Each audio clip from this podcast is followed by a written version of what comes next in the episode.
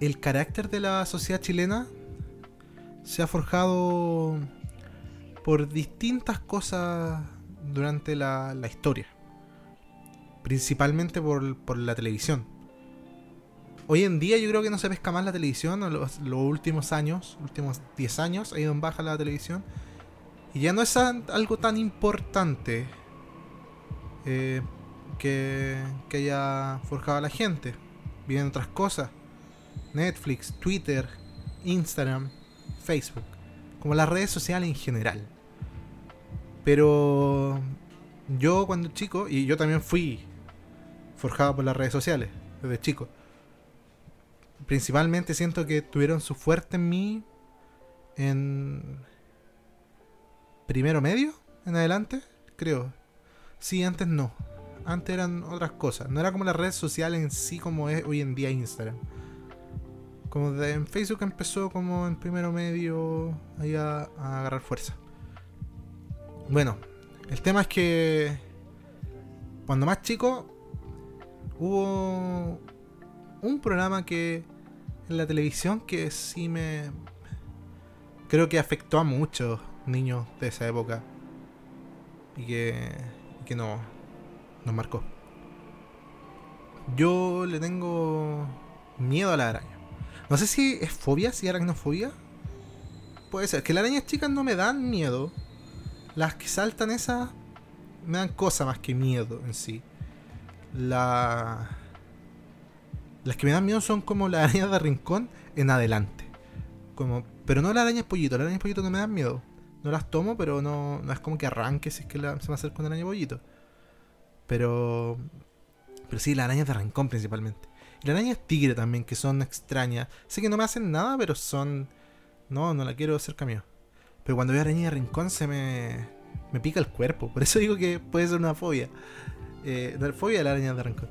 Eh, me, me, empieza a picar el cuerpo, no sé, algo así. Me empieza a generar eso. El tema es que... ¿De dónde viene esto? Y donde yo creo que viene este, este miedo. Y que no soy el único que puede tener este miedo. A la araña de rincón. Es... Desde la ley de la selva. Un programa sobre animales y cosas que dan, no sé cuando lo dan, lo dan en el Mega. Creo, sí. Con Lindorfo y el pelado de los frascos. No recuerdo cómo se llama este pelado, pero este es el pelado que aparece en los comerciales de Raid. De los insecticidas. Y que aparece siempre en los veranos con su comercial de Raid contra la araña de rincón. Ya, pues, este pelado siempre iba al, a la ley de la selva con sus frasquitos. Unos frascos con arañas de rincón y te explicaba, no, y la mordedura de esta araña te puede provocar eh, un montón de cosas y te pueden matar. Básicamente. O sea, eso entendía. Yo ahora no me acuerdo qué decía exactamente. Eso, entendía. Entendía que si me mordía una araña de rincón, moría. Nada más. Y te mostraba los frasquitos y todo. Y no sé cuál era su afán, porque no fue solo un programa con los frasquitos. Iba todos los programas con sus frasquitos con arañas. Mostraba la araña tigre, que esta es la cuestión y todo esas arañas se forjaron en un frasquito. Yo creo que nunca hicieron nada a nadie, en verdad. Porque ya estaban en su frasquito nomás. Era. Era interesante ver a ese tipo. Claro, ese tipo llegó y asustó a todo un país con su. con su historia de, la araña de rincón. La cual sí es peligrosa, pero hasta el día de hoy no me ha picado ninguna. Y las muertes por araña de rincón yo creo que son igual bajas. Como hoy en día claro, te crea una necrosis, se dice. Cuando te empieza como a, matar la piel que está, o matar en la parte donde picó, es complicado igual. Kike Neira fue picado por una niña rincón hace poco. Esos son mi, mi, los casos que me acuerdo. Kike Neira hace poco. Se fue picado por una niña rincón. Pero. Pero sí, eso. Y, ese, ese pelado con los frascos me. Me me generó un trauma. Y yo creo que se tiene que hacer cargo de los traumas que puede haber generado en muchos cabros chicos. Era un programa de animales, tú querías ver animales y toda la cuestión. Pasarlo bien. No que te asusten con una araña. Que supuestamente está en tu casa, que limpia las cuestiones, ten cuidado. Estaba bien. Creo que había que prevenir. Tal vez en ese entonces habían hartos problemas con picaduras de araña. Igual estuvo bien lo que hizo. estaba, bien, tenía mucho sentido pero igual me asustó, de más. Había otra cosa que pasaba en ese programa también, que era era chistoso igual, porque hicieron un festín con el chupacabras. A mí igual me da un poco de miedo. Habían dibujos del chupacabra en ese entonces. Dibujos así, con alas.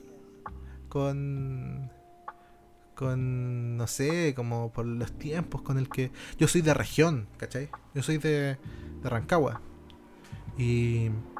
Claro, es medio campestre. El chupacabra, sí. Yo, las dos casas que he vivido en mi, vida. Ha sido una que estaba al lado de un potrero que después llegaba, que más haya llegado una pandereta que lleva el regimiento. Y otra que los primeros años estábamos al lado. Pasaba una sequía por el lado. Una sequía. No, una sequía. No es sequía, es sequía. ¿Por qué le dicen sequía? Bueno, no sé. Una sequía. Un canal. ¿Es lo mismo la sequía que el canal? Bueno, da igual. Eh, pasaba un canal, una sequía. Y, y bueno, el. Em, y, el, junto con eso está, hay una viña al lado. Estaban construidas todas las casas, todavía no, no destruían esa, esas viñas. Así que, claro, tenía como espacios como de comillas naturaleza cerca. Entonces, me daba miedo igual el chupacabra. Hoy en día no. Como que hoy en día. Hubo un tiempo que estuve buscando videos sobre el chupacabra, como. Pero. Te hablo de. Chicos, 10 años, creo. ¿O no? Al máximo. No puede tener más de 10 años. Como en YouTube. Cuando busqué videos de terror en YouTube, videos de caídas. Cuando buscaba eso en YouTube, ya. Busqué eh, videos del chupacabra, reales. Videos de duendes, reales. Ya voy, busqué el chupacabra y como, no sé. Hasta el día de hoy no, han podido como explicar qué onda el chupacabra. Es interesante eso, es que no lo han podido explicar. El, el chupacabra igual es interesante el caso porque eh, chupaba le chupaba la sangre a los animales. Ovejas, cabras, eh, también gallinas. Y no se las comía. Pero las dejaba todas. Las dejaba secas. Y yo no sé. No, no sé qué, cómo explicar eso. Eh, si alguien sabe en qué quedó esto del chupacabra, si encontraron el chupacabra o algo por el estilo, que me escriba. Me puede encontrar en todas las redes sociales como soy el Paulo o no soy el Paulo. Y eso. Yo creo que voy a estar esperando si alguien sabe. ¿Cachai? Que yo he tenido tres veces coronavirus, pero todo, psicológico. Como la idea de. Mm. yo creo que he tenido más psicológicamente así como, no, estoy coronavirus. Me acuerdo de la, primera semana que empezó todo esto, yo dejé de, de ir a de ir a jugar a la pelota. Como ah. así, porque estamos jugando a la pelota como un equipo ah, que jugamos. Somos todos buenos cuando éramos niños, ¿cachai? Entonces, ahora, y nos gusta jugar, pues entonces, como que nos pusimos la meta de, ir avanzando, ir creciendo mientras jugábamos. Terminábamos partidos y analizábamos qué, estuvo mal y todo eso. Y cuando volvíamos a otro partido contra el mismo equipo, la pensábamos, decíamos, no, tenemos que estar aquí, atentos, ¿no? Y, era entretenido. Y tenemos que cortarla por la pandemia y después esa misma semana que cortamos, yo dejé de salir sus cuatro meses, así como... Ya como encerrado, no salgo nada, sí. Y, tuve, y tuve ahí COVID psicológico y después más adelante también he tenido como su, sus dudas. No, pero no es que tenía una PCR positiva, así una cosa no, así. No, nada, y tampoco ah, algo, algo, que en verdad era, era de un día, ¿cachai? De un día. Sí, o, de, un momento en la, en, la tarde como que me acostaba diciendo, no, tengo fiebre, estoy mal. Y, y después se, se me pasaba. Digo, yo me acuerdo un, un turno, una vez terminé, la, la, primera vez porque me he hecho dos, dos, PCR en realidad hasta ahora. Igual es poco para lo que hago, ¿cachai? Claro. Eh, el número de PCR debería ser mucho más alto. ¿Tú estás en urgencia, cierto, todavía? Sí, pues. En urgencia estoy trabajando en el Carmen de Maipú, en urgencia, así como en la, ahí en la primera línea, estoy en el SAMU también y a veces me subo a la ambulancia. Ya. Normalmente estoy en el centro regulador, así como detrás de un escritorio, así que no, no es tanto el contacto ahí. Y a veces en la posta central, en, la, en el lugar, ¿cachai? A veces ahí hago algunos reemplazos. Pero claro, ese día estaba terminando mi turno en el, Carmen y me voy a acostar y de repente así como quietoso. Y así como, oh, ok. Aquí llegó mi final. Pero sí, como urgido de verdad, eso, los primeros meses era brígido esta cuestión porque no tenía idea qué era lo que hacía, qué era lo que te iba a esperar. Eh, más encima casi todos mis compañeros se habían enfermado como del turno en algún punto, ¿cachai? De los 11 médicos, que Carmen tiene caleta médico en la urgencia, de los 11 médicos, habían como, hubo como 9 que se enfermaron, ¿cachai? Y, y dos que no, entre ellos yo. Pero esa, esa vez dos sí y fue como, oh no, me voy a morir. Y, y tenía que terminar el turno, pues se me quedan como 4 horas nomás. Así que terminé el turno y me fui al, al J. Aguirre, en donde la PCR se demora como 4 horas Ya. Fueron las peores horas del mundo. Porque ¿cachai? llegué, me tomé la PCR, eh, que también es incómodo, pero no fue tan terrible. Pero ahí saludando a mucha gente porque era mi escuela. Después me fui a la casa así como súper nervioso, dormí la siesta y cuando desperté tenía una PCR negativa. ¿Cachai? Así como muy, Pero muy rápido. ustedes tienen como PCR como rápidas ustedes. Ahora empezaron a hacerse más masivas. Lo que pasa es que al principio, claro, habían unos test como de antígenos que no servían mucho, como que te servían en una de las posibilidades o que apareciera nada, ¿cachai? Eh, onda, o estuviera todo positivo en donde tú decías, ah, ya tengo antígenos, de, tengo anticuerpos de estas cuestiones, o que estuviera todo negativo en donde decís, pucha, no. pero si había uno sí y el otro no, tampoco tenía mucha idea qué era lo que pasaba, ¿cachai? Era Claro. como, habían como dos marcas, entonces al final no, no servía de mucho, al final igual tenía que hacerte la PCR. Claro. Y ahora hay unos test más rápidos que son bastante específicos, pero no son tan sensibles. O sea, si te sale positivo, tenés coronavirus. Si te sale negativo, tenés que hacerte la PCR. ¿Cachai? Ya. Que te con síntomas. Claro, ese día no. po, eh, y después la CRM me empezó a molestar porque me pusieron como caso probable, no como sospecha. Y eso es como, epidemiológicamente hablando, es súper distinto porque el caso probable es el que se expuso al coronavirus en un tiempo prolongado, por un largo rato, casi como contacto estrecho, y te hiciste la PCR. Claro. Y nada, pues yo seguí trabajando por si estaba la PCR negativa el mismo día, cuatro horas después. Claro. Y me llamaron como cuatro veces del CEFAM, de, de la Ceremi, ¿cachai? Eh, un día estaba el- el- trabajando el sábado y, la, y, la, y mi pololo la pili me dice así como, oye, está la Ceremi acá preguntando por ti, así como, ¿por qué no estás en la casa? Y así como, pero si tengo la PCR negativa hace como cuatro días.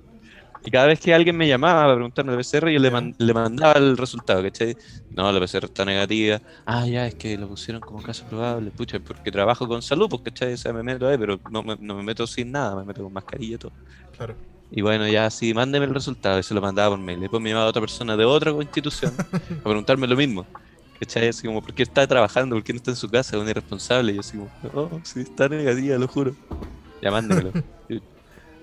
Ya, de nuevo. Así que Y tuviste el- que, y tuviste Pero que nada. comprobar eso varias veces. Como ahí al lado. Sí, sí, a cada rato mandando el. Ya cambié el remitente nomás del mail. ¿Y tú has tenido vacaciones? ¿Cómo has tenido una pausa de, de todo esto? Mira, el... como yo salí de la beca de urgencia, eh, entré in- directamente al, a la pandemia, así como trabajar de urgenciólogo, ¿cachai? Entonces, el primer año entendimos que tenemos como un tiempo compensatorio, que es una cosa que le dan a todos los a toda la gente que tiene trabajo como en urgencia, como en las noches, ¿cachai? Ya. Y básicamente son como 10 días de corrido, como días hábiles de corrido.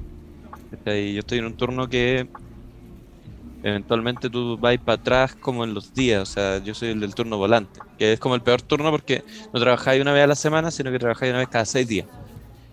Si tú estás en el turno viernes, estás como viernes, viernes, viernes, viernes, de repente un viernes no estás, estás el domingo, después estás el sábado, después estás el viernes de nuevo, viernes, viernes, viernes. viernes. Nosotros vamos, si yo tengo turno lunes, después me toca domingo, después me toca sábado, después me toca viernes, entonces vamos rotando, ¿cachai? Entonces, en los días compensatorios, tú podías hacer ahí un, un juegue para que te tomen hasta tres turnos y desaparecer como tres semanas, entre comillas, de turno. Ya.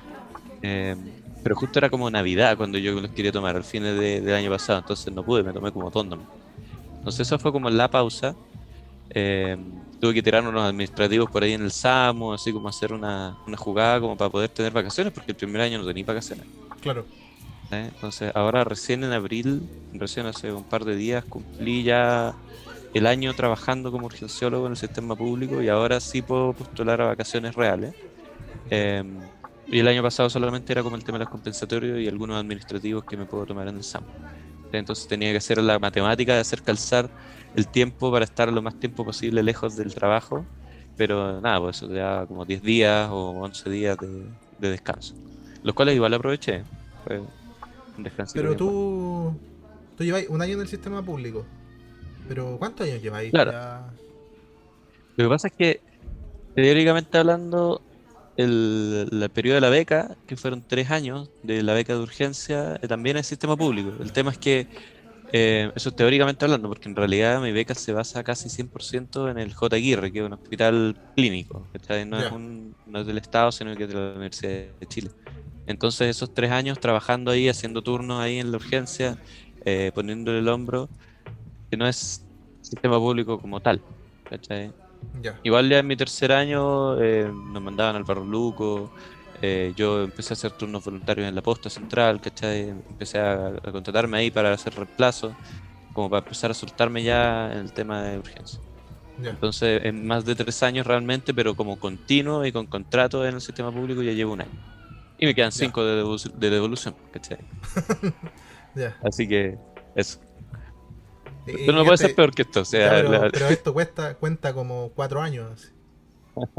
Debería haber una equivalencia.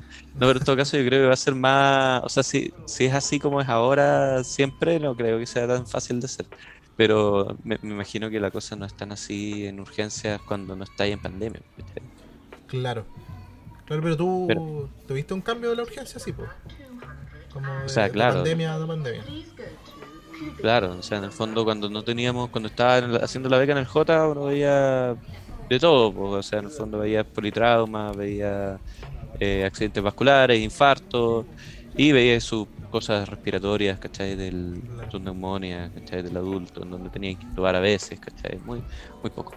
De repente llegó el coronavirus y, bueno, primero al principio las cuarentenas y la gente realmente se quedaba en la casa y no salía y disminuyó el trauma, ¿cachai? Disminuyó eh, considerablemente Pero todas igual- esas patologías. Pero igual esto Y- es. Pero tú hablas de la cuarentena como definitiva o tú te refieres a estas cuarentenas que hicieron como mitad de una comuna, dos comunas ahora, después las otras dos comunas, como. No, o sea, eso, eso era un chiste, la verdad. No, ¿Funcionaba realmente o no? No, no, para nada. Si la gente se mueve en Santiago, si esto es una gran conurbación. Si no es así la vida. O sea, los que, los que están, los que creen que es así son los que vienen a Chicureo. En Chicureo tú tenías un hospital, tú tenías un supermercado, un mall y cuestiones así, entonces no salís de tu conurbación. Claro, o sea, te pregunto acá la porque, vida. porque cuando yo lo veo de, desde fuera digo, obviamente esto no funciona porque obviamente se mueven. Yo estudiando Claro. en Santiago, es obvio que te estáis moviendo entre comunas, pero te pregunto como tuve visión de, de si es que recibiste más gente, de que de cómo... ¿Hubo un cambio cuando hacían esas medidas de, de gente que atendía ahí o de las complicaciones que habían? Yo, yo siento que, como te decía al principio, la pandemia, como que no teníamos mucho conocimiento del coronavirus, la gente solía quedarse más en la casa eh, de lo habitual antes de los permisos, antes de que, la, de que esta cuestión se fuera como más obligatoria. ¿cachai? Pese a que tú decías, ya eh, estaba en cuarentena en Ñuñoa Norte y, y no, y no yo que vivo en San Miguel, ponte tú, eh, igual no te movías tanto. Igual disminuyó el trauma, igual eh, las patologías crónicas, bueno, se cerraron todos los poli, entonces todos los pacientes crónicos dejaron de ir, ¿cachai? No, no venga, se va a agendar su, los vamos a llamar, se va a agendar su, su hora, cosa que al final no pasó durante seis meses. Entonces al principio veíamos puro coronavirus, puro coronavirus, nada más que coronavirus, ¿cachai? La, eh, la urgencia estaba llena de coronavirus. Después bajó esta cuestión como, como el tema de los contagios, como a, a mediados de septiembre, que en donde teníamos más esperanza. Los turnos se hicieron increíblemente fáciles, de la noche a la mañana, así como de repente un- dos semanas en donde dormí, no- nos íbamos a acostar a las 12, así, ah, buenas noches, despiértame si hay algo. Después nos dividíamos, yo quedaba a cargo, pero voy a estar echado allá y no pasaba nada. ¿Cachai? Porque disminuyó el coronavirus, Eh, Uno pensaba que a esa fecha iba a estar listo. Pues, Cuando uno claro, está en marzo, uno claro. decía, no, septiembre. eh, No, ya, está listo. Pasando sí, el agosto, 18 lo pasamos justo. Sí, Sí, Sí, pues el 18 lo pasamos así felices. Y no, pues viejo, el, el- hubo un rebote de las patologías crónicas. ¿Cachai? La gente que no fue a consultar, que se descompensó de la diabetes, que se descompensó de la hipertensión. Primero, mm, en SAMU uno veía que la gente moría en la casa. ¿Cachai? Así como hubo un tiempo de gran, gran número de llamados, así como a SAMU, de que el paciente está grave, así como por favor vengan a buscarlo. Y tú ibas y el paciente estaba fallecido en realidad. Y, y y no tenía, no tenía idea de por qué, porque ¿cachai? habría sido que no se controlaron las patologías crónicas o habrá sido el coronavirus. ¿cachai? Era una mezcla de esas dos cosas. Eh, entonces un montón de números de fallecidos que, que no están mucho en ninguna parte. Nosotros los contábamos y de repente veíamos que había casi uno por hora en la región metropolitana. Así como en el turno de 12 horas, 12 muertos. Y, y, y 12 muertos de llegar y encontrarlo muerto. ¿cachai? Entonces era acuático. Y ahí partieron la ola de los pacientes crónicos con patologías descompensadas. ¿cachai? El- el que se aguantó el infarto en la casa, que se aguantó el, el infarto en la casa, si no consultaban. Tenían susto al coronavirus tan a, a tal nivel que tenía en la casa, en, en el- en la urgencia un cocainómano que le dolió el pecho. Y el compadre estaba así como desesperado por irse porque le tenía miedo al coronavirus. Y yo decía, pero viejo, usted consumís coca, no te da miedo la, coca. Y está acá infartado, pero te da miedo el, COVID que, está en otra sala, que está, lo tenemos aislado en otro lado. Entonces, y el tipo, no, sí, al final llegó la señora y lo convenció. Así que se quedó hospitalizado. Y el tema de la, como entre comillas, segunda ola que se vino del COVID, que realmente fue así, fue que las medidas no se tomaron a tiempo y que se juntaron estos pacientes con los otros pacientes. Empezamos a cambiar las camas críticas de COVID, que todo tenía, todo tenía como la, como la cuestión del COVID y se empezaron a cambiar a salas limpias, salas no COVID. Y empezamos a llenar esas salas y cuando apareció el COVID de nuevo no teníamos a dónde meterlo. ¿cachai? Claro. Sí, eso hablaban de eso. De esas complicaciones. Pero yo, yo tengo la sensación, no, no me acuerdo muy bien, pero nunca bajamos de los mil casos diarios, como reportados por la tele. que me acuerde, claro, que me acuerde quizás alguna vez, pero así como 900, 800, así como una cosa muy cercana Sí. a mil, pero Pero Claro, nunca hubo una bajada, nunca hubo. Realmente hubo un control. No, ha sido como una cosa que tú dijeras. Yo acuerdo que una vez hubo como cero muertos, pero era porque no los contaron. Sí, el verdad, día siguiente había como el doble de muertos. sí. Eh, pero Pero es que no ha pasado eso como lo que pasa en Europa, que dicen Alemania eh, celebra su segundo día sin contagios o sin muertos. Acá nunca pasó, po. Nunca hubo ese control realmente. no, no, jamás. Jamás pasó. Siempre estuvimos con el, con el tema del COVID ahí latente. Y claro, como nunca se fue, siempre tuvimos que tener un médico dispuesto a, a, a paciente COVID. Hubo semanas en que no intubamos, ¿cachai? Que igual eso es, eso es real. Claro. Eh, y en el fondo no. Y, tú llegabas al turno y empezabas a buscar pacientes, que eso es, en el fondo, dar de adelantarte a que el paciente esté catastróficamente grave.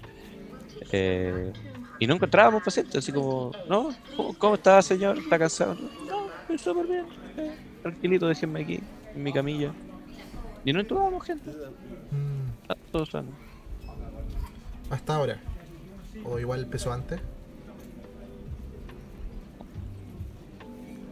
O sea, en estos momentos no estamos intubando hace, hace harto rato ya. Llevamos varios meses, yo creo, por lo menos desde febrero que estamos con- como intubando ya más frecuente, que se volvió una, una cuestión como diaria, o sea, cada vez que llegáis al turno tenéis que intubar a alguien. Eh, y después empezó a cada vez que llegáis al turno tenéis que intubar a dos, cada vez que llegáis al turno tenéis que intubar a tres, a cuatro, a cinco, a seis, hemos llegado hasta algunos turnos intubamos ocho personas, ¿cachai? Y, y es complejo, porque al final termináis peleando por el último ventilador o peleando ese tema de la última cama, ponte tú, que todo el mundo eh, dice el momento en cuando se cuando llegue la última cama. Y llegó. nosotros en la urgencia nos quedamos con un montón de pacientes intubados. ¿eh? O sea, claro, en el fondo, las camas que, que se anuncian libres o que, se o que aparecen, literalmente es que falleció alguien para dejar esa cama, ¿cachai? Sí, pues sí, sí Eh. O a veces se dan de alta. Sí, hay gente que hay gente que se recupera, que está, pero en el fondo ah, aparecieron tantas camas nuevas. Claro, no, mire, el paciente tanto falleció, así que ahí tiene un espacio para el paciente ventilado en la urgencia. ah, pues, ya, eso- gracias. Eso es lo que había escuchado, pues como que, que obviamente iban a ver 100 camas disponibles todos los días. Si es que todos los días estáis reportando 100, 120 fallecidos, pues.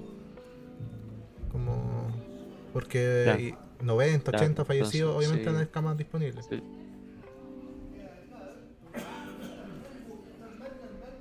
Efectivamente. Ese, es el, es el gran tema. Y por supuesto que nosotros estamos ahí tratando de, de aguantar un poco que los pacientes se estén intubando un poquito antes de lo que se intubaba en la plena pandemia. Porque en la primera ola hubo momentos de caos en donde primero no tenía cama en ningún lado. Segundo, los pacientes en general llegaban mal y los aguantabas hasta muy tarde. Mm. Entonces cuando ya los intubaba era casi como al borde del paro y era muy peligroso. Y ahora que empezamos como de nuevo a hacer la misma práctica, estamos tratando de intubarlos lo antes posible, sabiendo que si es que nos demoramos mucho, esos pacientes van a, van a caer como graves a la intubación, que es un proceso que tampoco salva vidas. porque En el fondo, uno se, como no hay cura del coronavirus, el cuerpo mismo se trata de recuperar mientras tú estás eh, ocupándote de la parte de la ventilación, pero nada más allá que nosotros podamos ayudarle al cuerpo. O sea, básicamente estás diciendo que los que están destinados- están a morir, mueren. Como que no hay un control de eso, en verdad. Básicamente sí. Que- claro, lo- en el fondo no hemos podido hacer gran diferencia. Lo que podemos, lo que hemos podido hacer, como te digo, es intubar temprano. En ese Ya. caso, si intubáis tem- a los pacientes más antes que después, los pacientes probablemente vayan a tener una mejor, un mejor resultado, ¿cachai? Que es no morir primero y que rehabilitación y todo eso es lo que viene ¿cachai? Pero en el fondo, si tú pues, intubáis al, al pa- al paciente con insuficiencia respiratoria discreta, con unos gases que no son tan malos, pero que en realidad vas viendo que la tendencia va a que el paciente va a seguir empeorando, tú vaya a tiempo, el paciente puede salir del tubo. ¿Cachai? Si tú esperas al último momento a que esté así como el paciente casi en insuficiencia respiratoria franca, casi parándose de, de la hipoxia y de ahí recién decides intubarlo, puede que el paciente muera por la intubación o puede que el paciente nunca salga del ventilador mecánico y termine pasando meses en la UCI eh, haciendo todas las complicaciones de estar intubado y estar sedado y no moverte. ¿cachai? Hay un Mm. montón de complicaciones. La UCI hay un montón de bichos malvévolos que están ahí resistentes a antibióticos. Así que, nada, es bien complejo. Pero claro, como Pero que tú estás ayudando a que, a que el cuerpo pueda hacer su pega, tenga tiempo para hacer su pega. Claro, claro, en vez de que estés quemando un 20 o 30% de la energía en ventilar, en sobrevivir, en tratar de agarrar ese aire que te queda y de meterlo al pedacito de pulmón bueno que te queda en, en el cuerpo, eso lo hacemos nosotros con un ventilador mecánico y tú te preocupas de recuperarte. Claro, ese peso. ¿Y, y cómo viste el, el, el cambio de. Como ahora en retrospectiva todo lo que pasó desde que estaba Mañalis, después pasó París? Como todo ese. Toda esa farándula que hubo y, el matinal que hay hoy en día en la tele. Claro, la verdad es que al principio, bueno, primero y todo, eh, siempre nos pareció sospechoso que estuviera París eh, rondando la, la zona, porque París no tiene ningún puesto, así como antes de ser ministro, por supuesto. Ya. Y había una mesa social COVID en donde estaba nuestra presidenta, la Isquisich, estaba el Mañalich, estaba un, un- un montón de expertos, y estaba París, como ex, eh, ex presidente del colegio médico. Que en verdad no tenía por qué estar ahí, po. Estaba como invitado. No, po. No, pues no tenía por qué estar ahí, ¿cachai? Y daba opiniones y se y metía la cuchara. eh, y tú dices, ya, o sea, si es un epidemiólogo importante, ningún problema, ¿cachai? Si no esto- pero es un pediatra. ¿cachai? Probablemente hay otras personas que deberían estar en, esa, en ese comité. Una infectóloga eh, que está eh, encargada del programa de la vacunación, de la vacunación el- la doctora Davanch. eh, tiene mucho más méritos para estar ahí en la, en la cuestión, la, la- la- gente de la Sociedad de Infectología de Chile. Pero no estaba París. Nosotros así qué raro. Pero bueno, no, nada, pues no, no vamos a pelearse. En el fondo, en ese momento, el gobierno estaba tan desacreditado. Bueno, lo sigue estando, pero en ese momento era peor porque estábamos recién en estallido social. eh, y que nosotros nos tuviésemos que aliar con el gobierno para dar un mensaje único, era difícil. Es más porque esto, le ayudó a Piñera. Así. No, esto Le salvó lo, la lo vida, segundo que salvó a Piñera. Claro. Entre el, entre el acordazo de los de todas las bancadas en cambiar la constitución y toda esa, esa foto que Sí. eso fue lo primero que le salvó el, el pellejo a Piñera y el segundo fue el tema de la pandemia. Claro. En el fondo cambió el foco, no podía ir a protestar si había un virus gigante, mu- mutante, mortal dando vueltas por ahí, que Eso- lo único que te pedían era que te quedaras en casa.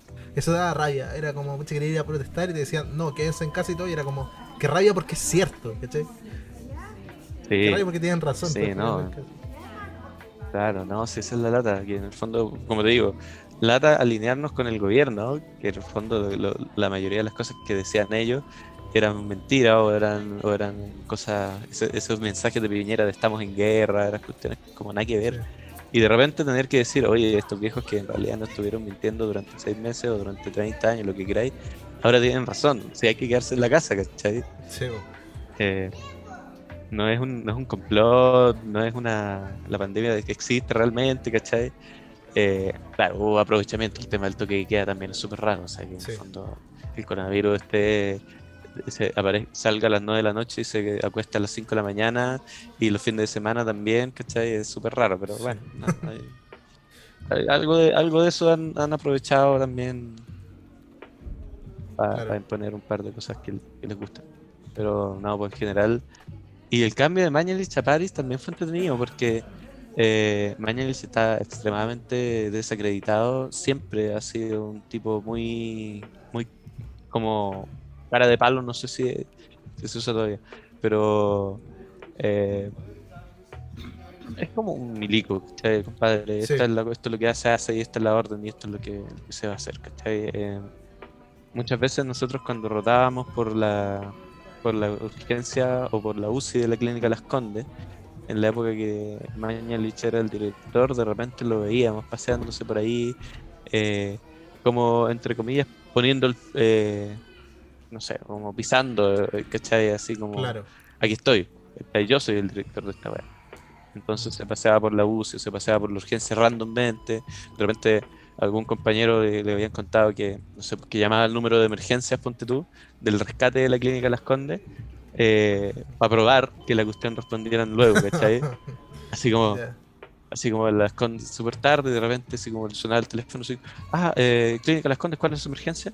Y es como, ah, no, yo soy el doctor Mañelich, solamente está probando que respondieran rápido. Chao. Sí.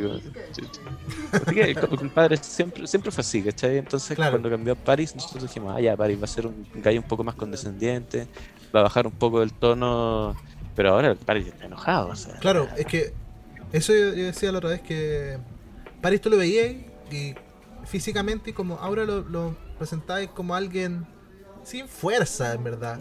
Como que en verdad lo colocaron ahí porque lo podían controlar, porque Mañalich en verdad se estaba yendo con su... Como... Él manda, él era el presidente, pues, ¿cachai? Se sentía como que Mañalich tenía más, más presencia que, que Sí. Piñera. Y, y sentí el cambio con Claro. París fue sentir eso, como si ahora como que el gobierno quiere afirmar más esto, como verse como gobierno más que un, un ser tan potente. Claro, no, sí. le- yo creo que Mañalich era como el Darth Vader del emperador Palpatine. O sea, en el fondo solamente le hacía. ¿Te acordás la reverencia que le hizo una vez a, a Piñera? Sí, pero si él siempre dijo, yo no soy de derecha ni izquierda, yo soy piñerista. Como, y lo presentaba como, y ahora se va a dirigir su excelencia el presidente de la república, así ya... No, sí. Increíble, pero bueno. Y claro, cuando París llegó, eh, también hubo un pequeño quiebre. O sea, en el fondo hubo una cuestión que hizo Piñera y París, así como dijo, oye, me perdonará el presidente, pero eso no hay que hacerlo. Eh, empezó con el tema del matinal, que también es un, es una forma de comunicar las cuestiones, ¿cachai? No, no sé si es mejor o peor. Quizás es, es nomás, ¿cachai? No, mm, por lo menos podría ser un seguimiento como un poco más transparente, que eso fue lo que al principio todo el mundo nos eh, el tema de las muertes, el tema de los certificados de función, Sí. eh, hasta nosotros de repente nos cuestionábamos por qué hay tan pocas muertes, ¿cachai? ¿Por qué si está la pandemia y está creciendo así como a niveles insuperables en otros países? ¿Por qué en Chile hay tan pocos muertos comparado con la cantidad de gente que se está contagiando? Claro. Debería, no sé, pues en, en otros países la mortalidad era como de 10%, 6%, y en Chile era como de 1%, 1,2%. Y tú dices, ¿cómo es posible? ¿Qué, estamos, ¿Qué está pasando? ¿Será porque no le estamos poniendo COVID o, o fallecidos de coronavirus a los pacientes cuando se llaman los certificados de función? Entonces, si el paciente era portador de- del virus y moría de otra cosa, si, si, si atropelláis a un, paciente con coronavirus, de- del politrauma, ¿cachai? Sí. Eh, y uno le pone como causa de muerte politrauma, pero la gente como que está muy así como... Primero, nosotros cuestionando qué pasa, por qué no están marcando las muertes por coronavirus. Y segundo, al final, cuando se dio toda la vuelta eh, gigantesca de carnero, donde ahora la gente cuestiona a los médicos de que todo es coronavirus, ¿cachai? Así como... Claro. Oh, a mí, típica esta historia que nadie conoce de un bot de internet que dice, no, yo conocí a alguien que murió de un infarto y le pusieron coronavirus. Y ahora está para seguir esta sensación de pandemia. Entonces ahora como que dimos vuelta a la cuestión. Ahora todos, todos estamos, todo es coronavirus y todos estamos notificando muertes por coronavirus mágicamente. Y nunca lo hemos hecho, o sea, siempre hemos notificado lo que hay que notificar. ¿no? Como que por lo menos se transparentó el tema de las muertes, el Days que lleva más la cuenta, como mejoró un poquito ese tema. Sí, igual yo, yo recuerdo que al principio había también un problema de, de, la, de los números de gente contagiada. Con que empezaban a agregar primero. No, estas son la- las, las contagios por coronavirus. Pero después dijeron, pero estos. Pero no estamos contando los asintomáticos. Pero ahora vamos a agregar los asintomáticos. Y empezaron a hacer como. Hicieron como 5 o 4 formas de metodología distintas en una semana. Como de conteos. Me acuerdo con Mañalich. Sí, no, sí fue. no. Sí, no, eso de que de repente había menos un muerto o había eh, de un día para otro como un día había como 100 contagiados más, después había 100 contagiados más, de repente había 1300 contagiados extra. Y es como, ¿qué pasó aquí? ¿Cachai? Ah, no, es que agregamos los asintomáticos. Y es como, ah, ya. Bueno, claro, sí, siempre, siempre fueron. O sea, una de las características del virus es que de repente no da nada y de repente da la muerte, ¿cachai? Entonces, tenés que notarlo a todos porque así es la única forma de que puedas ver, generar trazabilidad de tu población y ver si la cuestión se está expandiendo o no. Si contáis solamente a los enfermos, eh, la cuestión podría estar desbordada y es que hasta el 35, 40% de gente que es asintomática llevando la cuestión por todos lados. Mm. Y también otra, otro ente que ayudó harto, siento yo, fue la Alejandra Matus, que al principio todos la criticaron y la y trataron de quién era ella y qué onda su cuestión y cómo... Y Alejandra Matus hoy día de hoy tiene una validez tremenda, po. Y siempre la tuvo, solamente que... que a donde eran tan Claro. la, la gente de, de derecha y todo, diciendo que prácticamente no estaba apoyando al gobierno y estaba solamente criticando. Y lo, y lo dijeron también en la una vez en la tele cuando estaban dando los, los casos, pues. Le criticaron diciendo como, no, eso no está comprobado ni nada. Y es como, oye, Alejandra Matus es una periodista espectacular, no te va a tirar números porque sí nomás, ¿cachai? Como, ahí están todas sus fuentes. Sí. Y que después le dio la razón, pues. Todo lo que... Sí, pues no, ese tema del.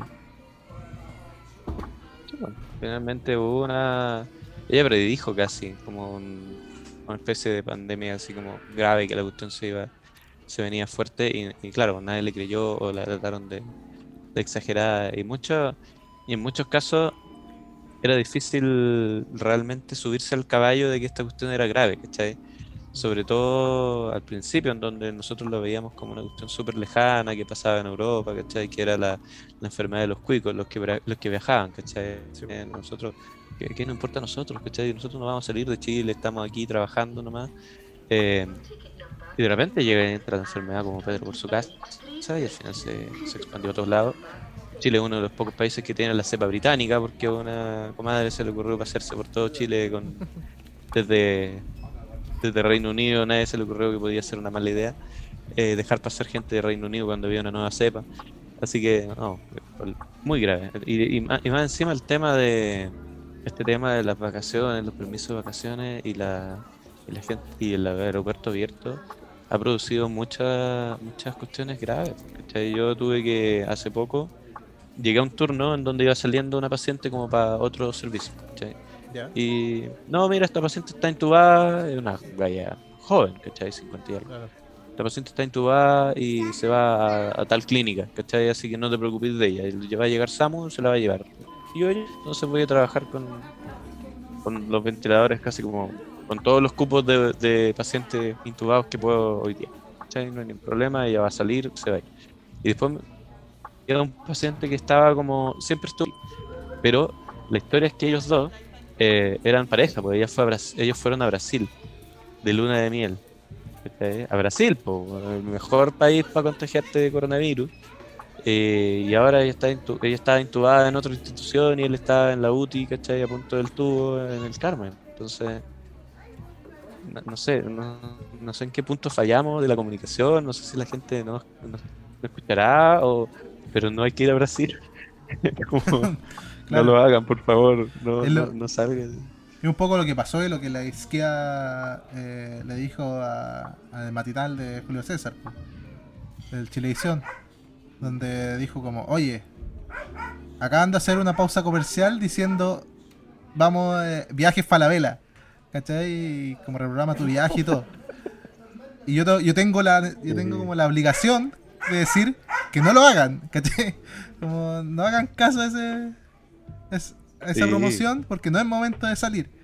Y es como esos mensajes cruzados que hace la tele, es como lo que hizo el, el Paris hace poco, que dijo, no, eh, nosotros no hemos dado mensaje erróneo, nosotros no, no hemos confundido a la gente. Y después otro día, no hay un descontrol, está todo súper bien, estamos súper preparados. Y como, pero si estáis viendo que los números están súper altos y le decía a la gente como, no, si está todo súper bien, tranqui, ¿cachai? Claro, no, en el fondo no reconocen, no reconocen que en realidad hubo un, un descontrol, ¿cachai? Hubo una, una soltada de correa totalmente, ¿cachai? En, en el peor momento en donde la gente, cuando más eh, convives con el, con el virus, eh, más lo normalizas, ¿cachai? Entonces, eh, puedes normalizarlo para bien o normalizarlo para mal. Puedes normalizarlo para decir, ya, desde ahora en adelante, cada vez que me subo a un micro voy a andar con mascarilla, por supuesto, ¿cachai? Cada vez que salga a Claro. la calle, que vaya a un lugar como esté en la fila de un banco, voy a usar mascarilla porque esta cuestión en el fondo va a vivir con nosotros mucho tiempo. O podéis normalizarlo para mal y decir, ya, filo, el virus no me mató ya, soy inmortal, voy a ir a, a donde el virus está saliendo del agua en Estados Unidos, en México, en Brasil, a vacacionar. Estáis locos, pues, claro, porque las cuestiones están súper baratas, pues en el fondo la- la- Sí, po. las aerolíneas también te están bombardeando con información para que comprís las cuestiones de ellos. Eh, pero claro, la salud pública en estos momentos es más importante que tus vacaciones. Pues. Sí, pues, a mí me pasa que, que otro día como me pasó algo que dije, oh, esto, por esto es tan cuático que es tan complicado que Chile no haya controlado o el problema que estamos saliendo en todo el mundo, no hicieron hasta un Pictoline porque soltamos la porque el gobierno soltó las, las medidas, pues, ¿cachai? En, Sí. de- en vacunación.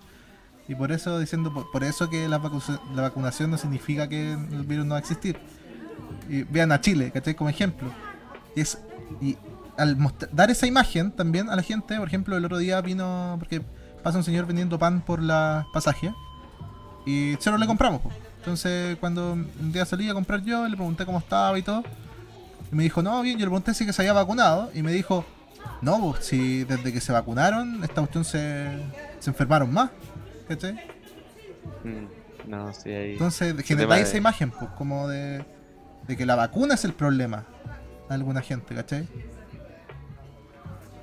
Claro, no, eso- ese mismo tema de la vacuna que nosotros también, cuando salió la vacuna y nos preguntaban así como, ¿cuál me pongo? ¿La Sinovac o la Pfizer? Nosotros, ponte la vacuna, la que sea. Mi abuelo era así. Cual- No, cualquier yo, la china no cosa. me la coloco. Claro, Dije, ¿no? abuelo, anda a. Sí, no, y nosotros también al principio, ¿ah? yo, yo quiero decirlo, quiero, quiero confesar esto acá en este podcast, que yo también tuve susto al principio de la vacuna china, eh, porque claro, pues los números de la Pfizer eran espectaculares y la Pfizer salió primero, pero la Pfizer tenía como estas cosas raras de complicaciones como no registradas en, en su, en sus protocolos, ¿cachai? De repente nos enteramos que una técnico, como no me acuerdo dónde, tenía una milolisis pontina, que es una cosa súper rara de la médula, o sea, del, del, de la columna, Y tú así como, ¿y qué- ¿por qué le pasó eso? ¿Cachai? ¿En qué parte del protocolo? ¿En qué, en qué parte de la Pfizer sale como que esa complicación puede pasar? Entonces algunos tenían susto de la Pfizer y, se- y preferían la China. Otros cuando vimos que la China decía, no, la China tiene 50% de, de, de, de- de efectividad, uno decía 50%, pura tirar una moneda, porque no, no sirve nada la China. Claro. Entonces quiero la Pfizer, ¿cachai? Y es un montón de temas. Al final, cuando las revisáis como en serio, las dos son espectaculares, ¿cachai? Comparado con los números de, de otras vacunas en la historia. Eh, la China de, de- de casi como que eliminó la probabilidad de que vayas a la UCI, ¿cachai? Es súper Claro. raro que vayas a la UCI con la vacuna china. Y la Pfizer, 90 y tanto por ciento de probabilidad, o sea, de, de efectividad, es casi como el- el- peleándole a la del sarampión, que es como 95%. Mm. Entonces, son como las mejores vacunas de la historia. ¿cachai? Así que si Sí. te, vaya- si te ofrecen una, póntela. ¿cachai? Cualquiera de las dos. Y Y una. el problema es que. El proble- Dale. que la gente se vacunó en la primera dosis y fue como, ah, ya, bacán, salimos de fiesta, nos empezamos a abrazar, nos empezamos a juntar, ¿cachai? El abuelo se vacunó, vamos a ver al abuelo. Y, y nada, pues, son dos dosis más 15 días. Ahí recién empieza la Mm. inmunidad. O sea, en estos momentos, pensando para atrás, los pacientes crónicos que se vacunaron hace un mes y medio, eh, recién están teniendo inmunidad, ¿cachai? Entonces, y esos son los abuelitos cachenchos. Entonces, esos no son los que mueven la economía. La gente que, sal- que sale y que trabaja es la gente joven de 50 para abajo, sin patología. O con patologías discretas. Algunos de ellos están vacunados y otros no. Entonces, por eso la cuestión sigue dando vuelta. La mortalidad, o sea, la ocupación UCI de pacientes sobre 70 años ha disminuido. Sobre 60 años ha disminuido. Pero ha dado pie a que avance y que aumente la ocupación UCI de pacientes jóvenes. ¿cachai? He intubado cosas que no había visto en la primera ola. Tengo que intubar gente de 30 años, gente de 27, 32, 38 años. Y graves, porque ¿cachai? No, no, no, uno no anda intubando porque, porque quiere porque le pagan un bono por tubo, ¿cachai? Como dicen Claro. los conspiracionistas. Eh, uno intuba porque la gente se está muriendo. ¿cachai? Sí, Sí, eh, yo tengo dos dudas como... Una, yo, yo sé, pero... Por ejemplo, la, gente tiene esa duda de por qué la vacuna salió tan rápido. Yo lo que tengo entendido es por un tema de que el, SARS-CoV, porque lo, lo vi, no sé si conoces a, a Gabo Tuitero. Es como un, un escritor que es... eh, ¿Cómo se llama esto? Eh, ¿Cómo se llama esto cuando alguien hace como difusión? De, Sí. de- de ciencia, como, Ya, como pero- el profe Massa, como ese tipo. Claro, ya, ya, sí. Y él escribe libros y eh, es, es un científico y todo, y escribe libros infantiles y también para gente como que se llama la ciencia pop. Y él Ya, explicó ah, ya. Sí, que- sí, que- que el SARS-CoV, o sea, y yo también sabía que hay hay papers que decían sobre esto de hace años atrás, la presencia de este virus, que también este el- eh, ya existe ya, ya existía. Solo que esta es una como una variante, una mutación, algo así. La Claro. que se presentó ahora. O sea, claro, tiene el número 2 porque efectivamente existe el SARS. Y el SARS es una variante del coronavirus. Bueno, el coronavirus, partamos de atrás. La de- determinación coronavirus es como la especie. Que este es como decir el, no sé, el caballo. Y tenéis distintas, o el perro, y tenéis distintas razas de perros. Claro. ¿Cachai? Entonces, coronavirus era un moco, eh, literalmente. eh, producía resfrío, producía moco, producía el resfrío común, como con el rinovirus, podía darte con coronavirus, ¿cachai? Y habían como cuatro, eh, comillas, cepas que, que eran, porque no son cepas en realidad, pero cuatro especies de coronavirus que producían enfermedad y que de repente tú las encontrabas en un, en un muestreo, ¿cachai? Le tomabas un muestreo para ver si tenía alguna enfermedad viral el paciente y veía el coronavirus y decían, ah, ya, coronavirus nomás, ¿cachai? No, no significa nada. Y existió algunas eh, mini epidemias, no alcanzaron a ser pandemias en el en Oriente, ¿cachai? Así como China, ¿cachai? Todo ese lado asiático. Y una de esas era el SARS, que el SARS hace como 10 años que está ¿cachai? Y el SARS la verdad es que no produjo gran impacto al principio, porque en realidad no, no nos enteramos mucho de- del, del SARS, lo que pasó. Eh, entonces como que se quedó medio local, el, se contuvo relativamente pronto eh, este nuevo coronavirus que sí era, maligno, que sí era maligno y sí era muy contagioso. ¿Cachai? Pero que en el fondo se, se contuvo y ese año el SARS salió en un par de publicaciones. eh, todo el mundo sabía que se- la gente seguía comiendo murciélago, podía, podía haber mutaciones y cosas así. Entonces, cuidado con los mercados mer- mercados vivos y toda esa cosa. Ya, todos lo sabían. Después apareció el MERS. Y el MERS es como Middle East eh, Respiratory Syndrome, que en el fondo era un poquito más allá, un poquito de medio oeste, ¿cachai? Eh, y el MERS fue incluso más chico todavía, ¿cachai? Incluso menos grave en, en, en gente, en, en número de personas que el, que el SARS. Entonces, nada, pues dijeron, ojo, porque esta cuestión es como media rara, ¿cachai? Ya el coronavirus ha mutado a dos mini epidemias, pero brígidas, así como sin cura, ¿cachai? No hay, no hay Claro. tratamiento para esta cuestión.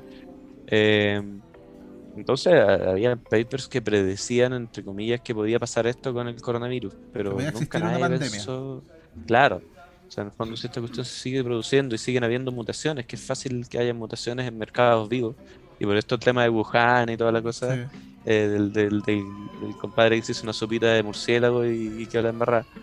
Eh, en el fondo es, es lo mismo, si están todos los, los- Allá tienen mucho esa cultura de que si la cuestión te la comís más fresca, adquieres como las propiedades del. Claro. Quizá la gente se quiere convertir en Batman. Eso, toda la culpa la tiene Batman.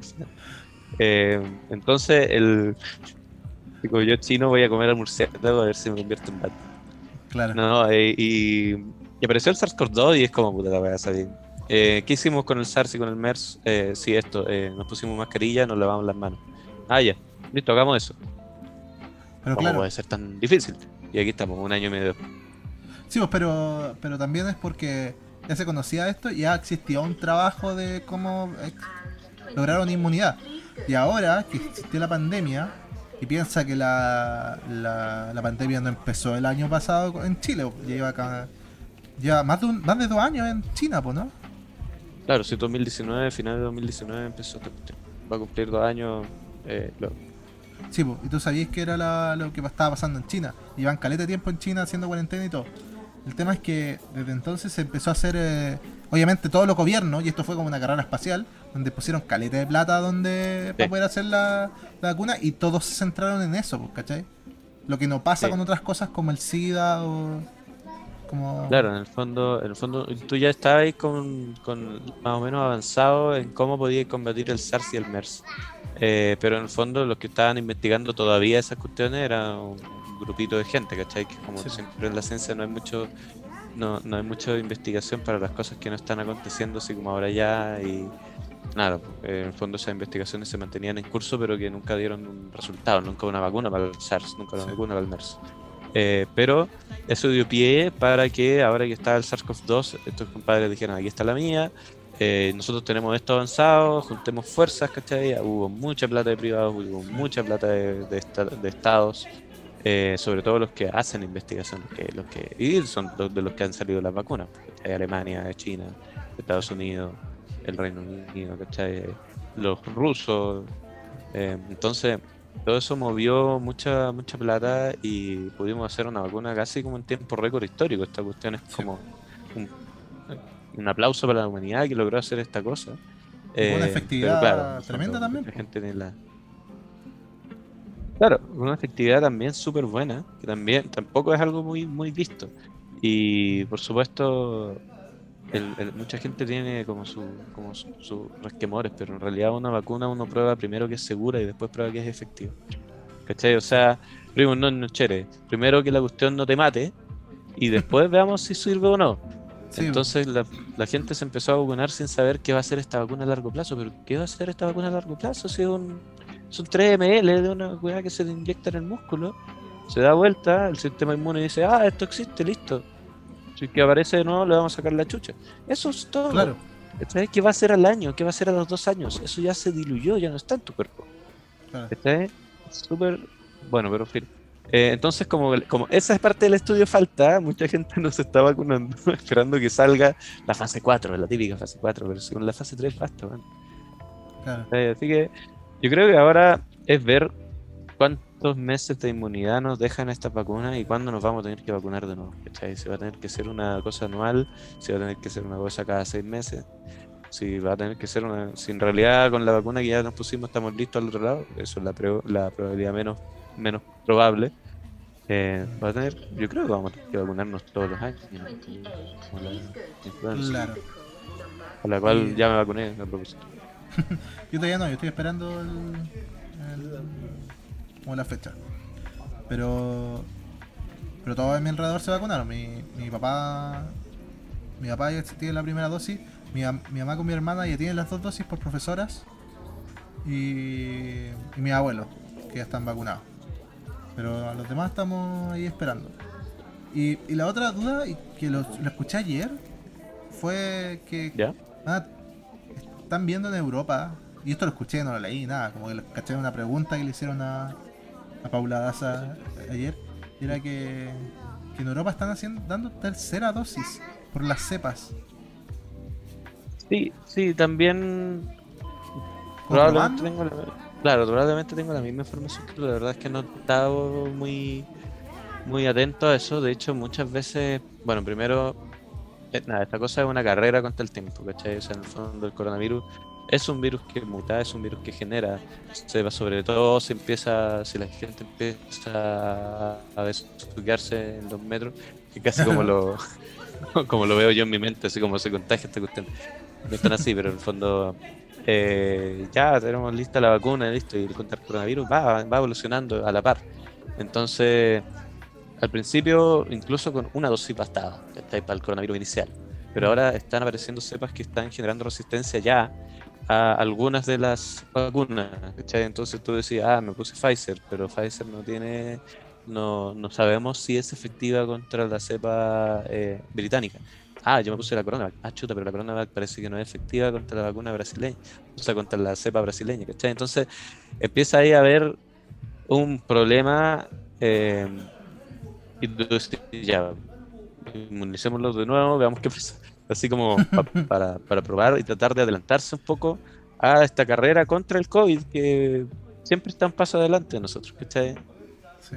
Siempre pareciera que estuviésemos así como a punto de ganarle y esta cuestión inventa una nueva cepa, la gente se sigue saliendo, se van a Brasil y traen una cepa, se van a Reino Unido y traen otra cepa. El, el aeropuerto por fin lo cerraron, por fin. Después de Sí. nosotros sufriendo, intubando, no durmiendo por muchos, muchos días. Recién ahora alguien dijo que es quizás una buena idea. Dejar de que entren, de, evitar que sigan entrando cepas raras al- al- al- a nuestro chilito. Y, es, y es una falla tremenda y habla súper mal de Chile. Que en Chile estemos con todas las cepas, siendo que tenemos un puro aeropuerto internacional. ¿Cachai? Sí. Como no es tan difícil cerrarla como lograr que no Sí. entre, ¿cachai? Eso, eso nosotros decíamos, no sé, pues cuando estudiábamos el chikungunya o estudiábamos otras enfermedades raras que transmiten los mosquitos, nosotros nos decían, viejo, eh, Chile es espectacular, tenemos un pedazo de cordillera al lado, vivimos al otro lado de esa cordillera, eh, entonces los bichos que están de aquí para allá dejan la cagada y nosotros no tenemos que sufrir esas cuestiones, ¿cachai? Eh, no tenemos que sufrir de dengue, chikungunya, de otros bichos, cosas que traen los mosquitos. Entonces, la única forma, y esto, como te digo, es- pre-pandemia, casi como, como, un, como una preponición. La única forma de que lleguen las cuestiones es por el aeropuerto. ¿cachai? No van a llegar de ninguna otra manera. Difícil que lleguen por barco, es por el aeropuerto. Entonces, cuando esta cuestión partió y sabía que había una cepa británica, una cepa brasileña, que no entre la gente de, de Gran Bretaña, que no entre la gente de Brasil. Partís ahí. Y después, ahora que hay cepas de todos lados, hay una sudafricana y una del norte de Nueva York, eh, cerraron la frontera. O sea, no era tan difícil de hacer, pero ahora tenemos como por lo menos tres o cuatro cepas graves, ¿cachai? Que en el fondo las, nuestras vacunas no están, no sabemos si están cubriendo o no tenemos evidencia de que lo estén cubriendo. eh, y estamos lidiando con ese enemigo invisible. Claro. Complejo igual el panorama. O sea, es Sí, como que va cambiando constantemente. claro. Es que es una, una carrera con- de la humanidad contra la naturaleza, es como Human versus Nature, en la literatura clásica.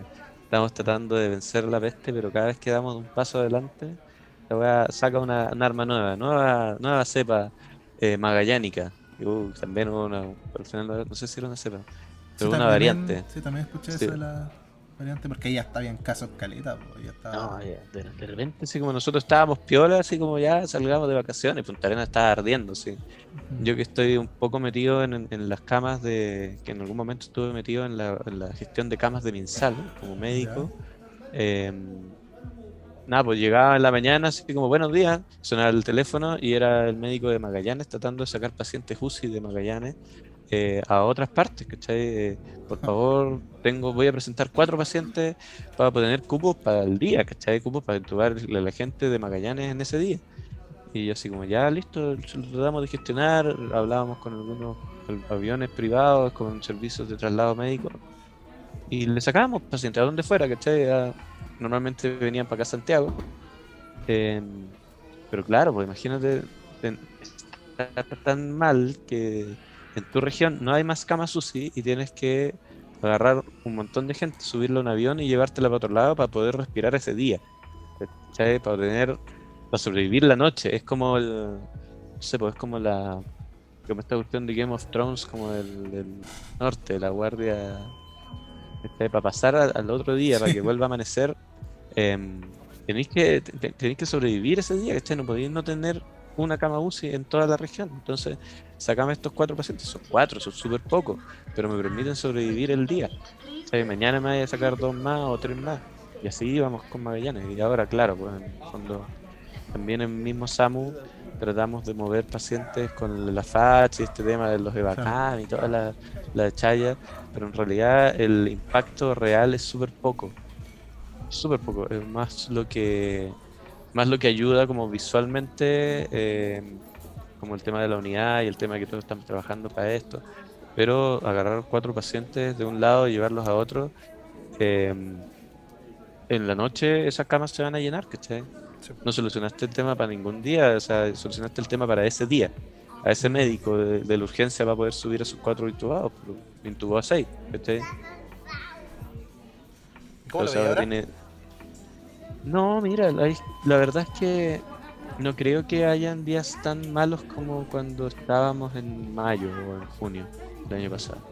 Que esos días fueron horribles porque en el fondo literalmente llegábamos al, turno, había un paciente falleciendo y habían tantos números de tubos y había el doble de pacientes por intubar.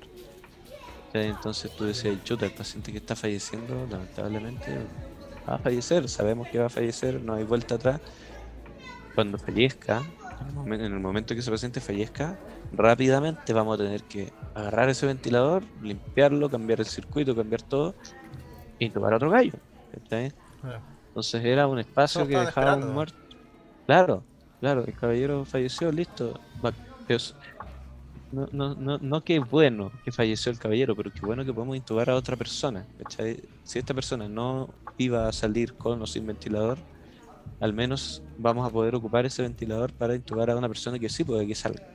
¿cachai? Y como te decía al principio, los pacientes los intubábamos muy tarde porque no teníamos cómo en- intubarlo antes, ¿cachai? Llegaban muy mal, los agotábamos mucho rato, teníamos muchos, muchos pacientes. Entonces, cuando llegábamos a intubar a los pacientes, los pacientes se, no, se iban a la vez extremadamente rápido, en, en cosas de segundos. Los pacientes estaban al borde del paro respiratorio cuando lo estábamos intubando. Y ahí está el riesgo. Ah. Y tú aquí. Y ahora, tapado- ahora como Tú un traje como radia- de radiación, ¿no? Al principio ocupábamos esos trajes y, y al principio éramos, le seguíamos a los chinos, porque ocupábamos como doble traje. Eh, yo todavía tengo una máscara full face de estas que ocupan como los como la, la máscara con los dos filtros acá eh, para intubar, ¿cachai? Que yo creo que fue lo que me, lo que me ayudó al principio en la pandemia para no, no contagiarme, porque claro, es riesgoso estar metido en un metro, ¿cachai? Pero eh, probablemente estén todos con mascarilla, traten de hacer distanciamiento. Yo cuando intubo tengo que meterme casi a la boca de la persona con coronavirus, que sé que tiene coronavirus, para meterle un tubo que va a estar directo a sus pulmones, que del tubo va a salir chorros de coronavirus a mi cara. Entonces tengo que estar súper protegido. Y en ese momento que no sabíamos nada, ocupábamos unas cajas que le decíamos la Corona Box. Que es una caja transparente, como de plástico, en donde metía ahí como al paciente, así como. Y tenía como dos puertos a este lado. Estaba como abierta acá, acá atrás tenía dos puertos, y ahí metías las manos y podías maniobrar, entre comillas, intubándolo con- entre medio de la caja transparente. Ya. Extremadamente incómodo, extremadamente estúpido, aumentaba el tiempo de intubación, aumentaban los riesgos, se dejó de usar. Pero era porque también tenía muchas dudas y todos están aprendiendo en el momento igual. Sí, pues no, si toda esta cuestión fue agarrar y, eh, sobre la marcha nomás. Todo lo que hacíamos era sobre la marcha y todo lo que hacíamos al principio, ahora que tenemos un año y tanto de coronavirus, eh, sabemos que no era correcto, ¿cachai? que no Sí. Que eran estupideces o que eran este tema de la hidroxicloroquina que al principio salió muy de moda la hidroxicloroquina y es un antiparasitario, siempre lo supimos, no sirve para los virus. Pero nada, pues había que intentarlo. Y una vez que se hizo un estudio serio de, de hidroxicloroquina, descubrimos que los pacientes se mueren más. De otras causas, no de coronavirus. O sea, se le ponía un paciente hidroxicloroquina y a otro no, es más probable que, le- que el paciente con hidroxicloroquina haga las complicaciones de este medicamento, que son arritmias y cosas así, Sí. que el otro, y no los va a curar. ¿Cachai? Claro, en verdad solamente está aumentando la tasa de mortalidad. Claro. Porque más de uno de esos que hagan la arritmia van a morir de esa arritmia. Entonces, entre ponerle y no ponerle, en este caso es mejor no ponerle y dejarlo así como está. Así que no tenemos muchas herramientas. Pero tú. ¿Cómo- ¿Cómo explicáis tú que el gobierno no haga oídos sordos a lo que es Europa? Como yo no entendía cómo funcionaba tan mal Chile si tenemos toda la experiencia de China, de Europa, ¿cachai? Como, ¿por Claro. qué funcionó tan mal? De repente, claro, muchas veces nos hemos preguntado esto, teniendo incluso con la... Hay una especie de terquedad y de salvar la economía y de salvar a, a un puñado de gente. Ahora, recién había visto un titular, no alcancé a leer, pero en el fondo la gente como multimillonaria de Chile el 2020 se hizo más rica. ¿Qué pasó ahí? Si todos nos hicimos menos ricos. Quizás yo no, porque tuve que hacer muchos turnos de reemplazo, Claro. entonces, porque faltaba gente, ¿cachai? Claro. Pero a costa de mi, de mi trabajo y de mis horas de sueño. Pero la mayoría de la gente en Chile se empobreció, excepto los más ricos, ¿cachai? Entonces tú dices, ¿qué pasó acá? Sabiendo que la cuestión venía mal, yo a veces le doy la vuelta y me imagino que la gente no quiere que, que personas mueran, pero cuando tú veis este coronavirus desde lejos eh, y lo veis como el punto de vista eh, político quizá, el coronavirus al principio era una enfermedad de cuico, como yo te decía, al principio era el de la gente que viajaba. Eh, y tenía mucho susto y la gente no se parecía por las calles, ¿cachai? Disminuyó el trauma, disminuyeron todas esas cosas. Después el coronavirus empezó a ser un problema de gente pobre, ¿cachai? Porque no moría el, el rico que tenía acceso a ventiladores, porque las camas, eso de que, de que no, si tenemos todas las camas disponibles para ventilar a los pacientes de, los, de las clínicas privadas, es una mentira totalmente y todo el mundo sabe que no, es- no es cierto, porque ¿cachai? siempre tienen una cama guardada, siempre tienen un ventilador guardado. ¿cachai? No pueden jugar a, a regalarles todas esas camas a la gente de FONASA. Entonces, el cuico tiene asegurado su ventilador. El cuico no se va a morir de coronavirus. El que se va a morir es el pobre, el que llega al sotro del río, que el paciente número 15 va a intubar. eh, porque hay 15 que están exactamente igual de graves, pero él llegó a la fila al- al- al- a ese, en ese momento entonces están intubando al 1, al 2, al 3, al 4 y se acabaron los ventiladores.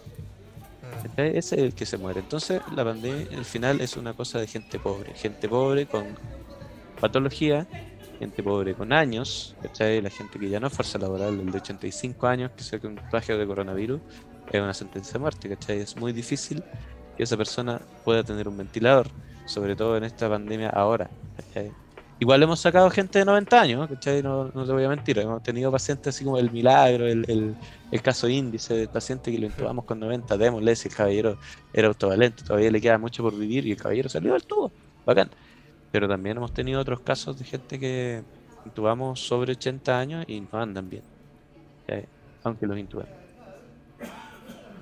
Así que se convirtió de una, de una cosa que te da susto eh, a ti como, como presidente o a ti como persona de élite, eh, porque te podía morir, eh, a una patología de gente vieja, pobre eh, y que no hace fuerza laboral. Que que te dejó. Yo creo que eso fue lo que pasó más que nada.